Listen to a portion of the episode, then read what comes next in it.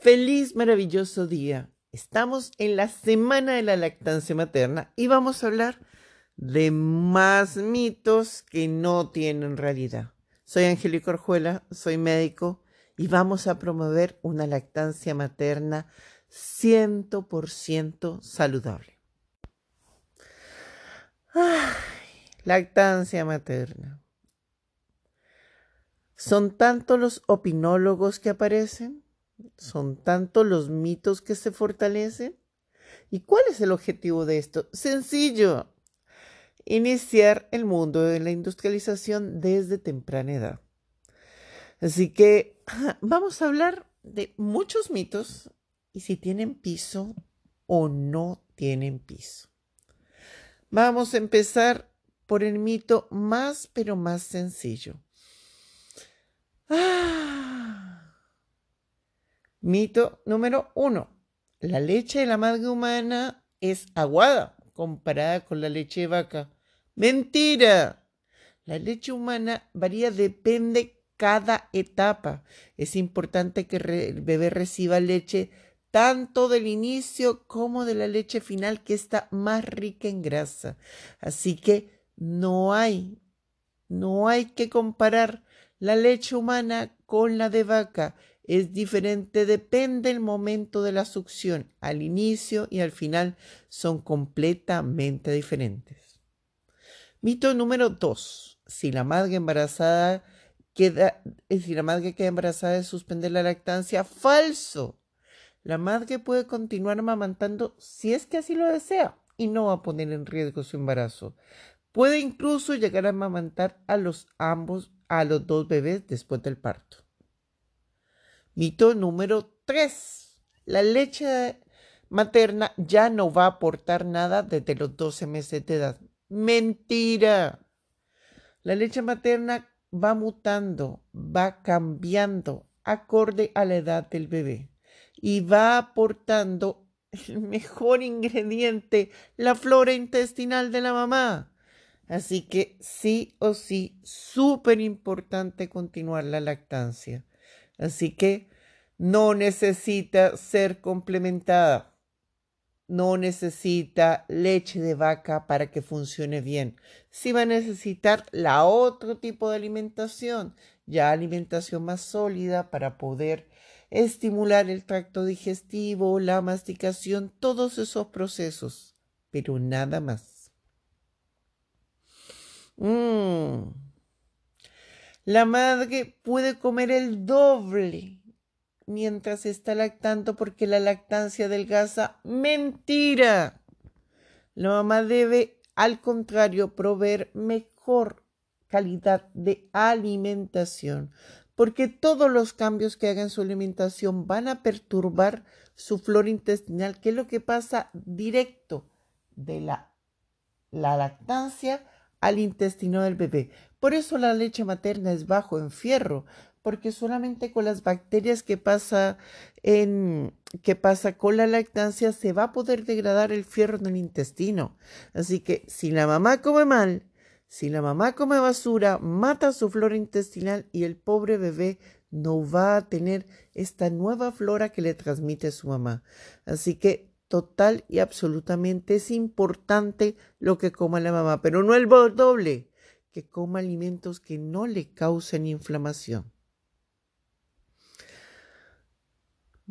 Otro mito más. El calostro, es decir, la leche de los primeros días, es insuficiente para alimentar al bebé. Mentira. El calostro es llamado oro líquido. Es un hiper, super, mega concentrado de nutrientes para el recién nacido que cubre total y absolutamente todos sus requerimientos.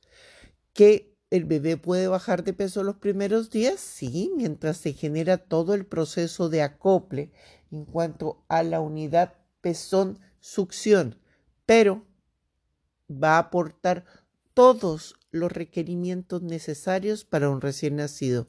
No necesita suplementación. Otro mito más. El bebé llora porque tiene hambre porque la leche materna no es suficiente. Mentira. El llanto es una forma de comunicarse, es una forma de establecer un vínculo, de solicitar contacto. Sí, el bebé llora por hambre, pero también llora para tener contacto, llamar la atención, tener cercanía, recibir cariño. Es su manera de comunicarse, es su forma de hablar. Así que no es por una leche materna insuficiente, no, es para establecer un vínculo de comunicación. Otro mito más. Hay que esperar y dejar tiempo para que las glándulas mamarias se llenen. Es decir, hay que dejar al niño mucho tiempo sin comer para ahorrar leche. Mentira. La misma lactancia estimula la producción de leche. A mayor succión, mayor vaciamiento, mayor producción. Así que sí o sí, la misma succión va a estimular la producción de la leche. Otro mito más, si hay cesárea no se puede lactar. Mentira.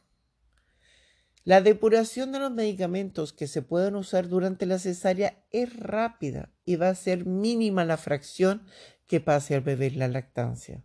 Al contrario, la lactancia ayuda a la reparación del piso pélvico porque estimula el movimiento uterino, sea parto, sea cesárea. Así que total y absolutamente necesaria la lactancia en después de una cesárea. Otro mito más. Wow, esto está lleno, pero lleno de mitos. La mamá, sí o sí, debe consumir más leche para poder dar calcio en la lactancia. Mega mito.